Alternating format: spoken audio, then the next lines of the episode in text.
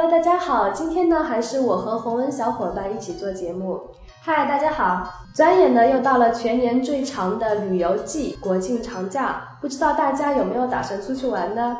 呃，我们今天的话题呢也是和旅行有关，不过呢不是聊去哪里旅游，黄金周会不会变成了黄金周，而是聊一聊和旅游相关的保险——旅游险。相对于普通的意外险来讲呢，旅游意外险是一种比较有针对性的外出旅游保险。嗯，首先呢，在保障内容上，它增加了航班延误啊、行李证件丢失、紧急救援服务这些保障。其次呢，针对旅游期限的不同呢，也可以选择不同天数的保险期间来投保。说到这里，问题来了，我们到底需不需要买旅游保险呢？我们在挖财社区上也举行了一个小型的讨论。还有呢是持两种观点的，我们来看一下。第一种观点呢是支持买保险的，理由呢是以下的几点：出去玩风险大，大家还是觉得买份保险比较牢靠；还有呢就是旅游险也不贵，旅行社让买也就买了。最重要的一点呢就是旅行途中出现了一些情况比较特殊，像行李丢失、旅程延误。大家为了减少意外的损失，觉得还是有保险比较放心。另外呢，也有一些财友觉得不需要买，觉得不需要买旅游险的财友呢，主要是觉得出去玩的时候，既然已经参团旅游了，那出了事保险公司会赔的。第二呢，他们觉得理赔太困难了。最后一种比较普遍的观点呢，就是很多财友觉得他们平时已经买过保险了，所以不需要再买。至于需不需要买旅游险呢？我们挖财社区的保险版主给我们提了几点意见。关于第一点，参团旅游出了事，保险公司会赔。其实旅游险是包含旅行社责任险和旅行意外险两种的，其中旅行社责任险呢是带有强制性的一种保险。很多旅行社呢所说的保险其实都是指旅行责任险，它是旅行社统一购买的，只是一种过错责任险。就比如说，当游客发生人身或者财产的损害时，只有旅行社对损害发生存在过错时，游客才能获得赔偿。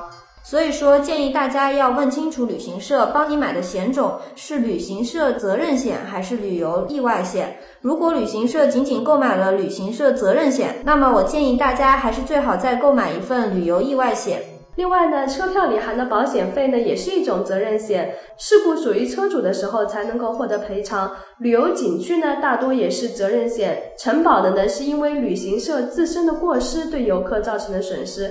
如果是外来的意外事件，比如像自然灾害啊、车祸啊造成的损失，旅行社和保险公司都是不负责赔偿的。关于第二点，理赔太困难呢，我们社区的版主呢也给我们做了解释。版主认为呢，旅游保险的理赔和其他理赔其实差不多。呃，理赔最重要的一点是理赔材料，相当于法律上的证据。只要收集齐了证据呢，理赔都是可以的。所以说，保存好证据是关键，特别是各种票据一定要保存好。嗯，关于第三点，平时已经买过保险了，不需要再买。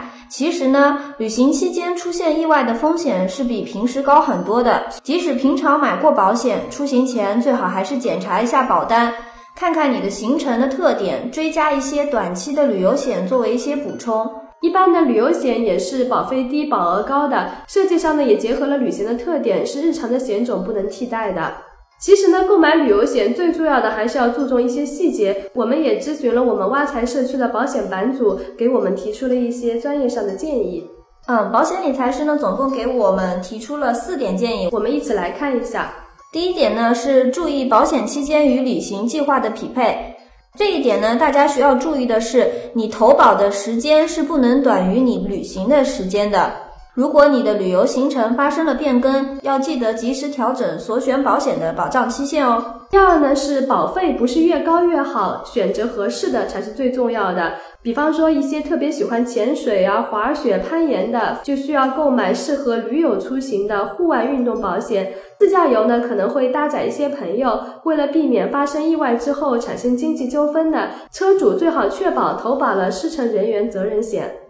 第三点呢，就是大家需要看清除外责任。比如说，你外出旅游时可能会发生一些很突发的状况，但不是所有的事故都可以理赔。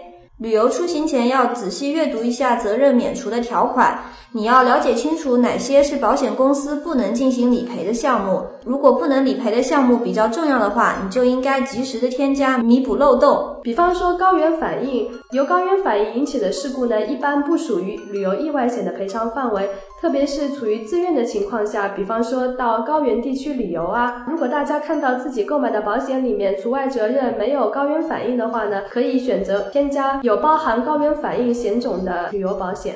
嗯，第四个呢，就是境外游首选要有境外紧急救援的一些保险。这点呢，主要讲的是出境游要首选有境外紧急救援服务的产品。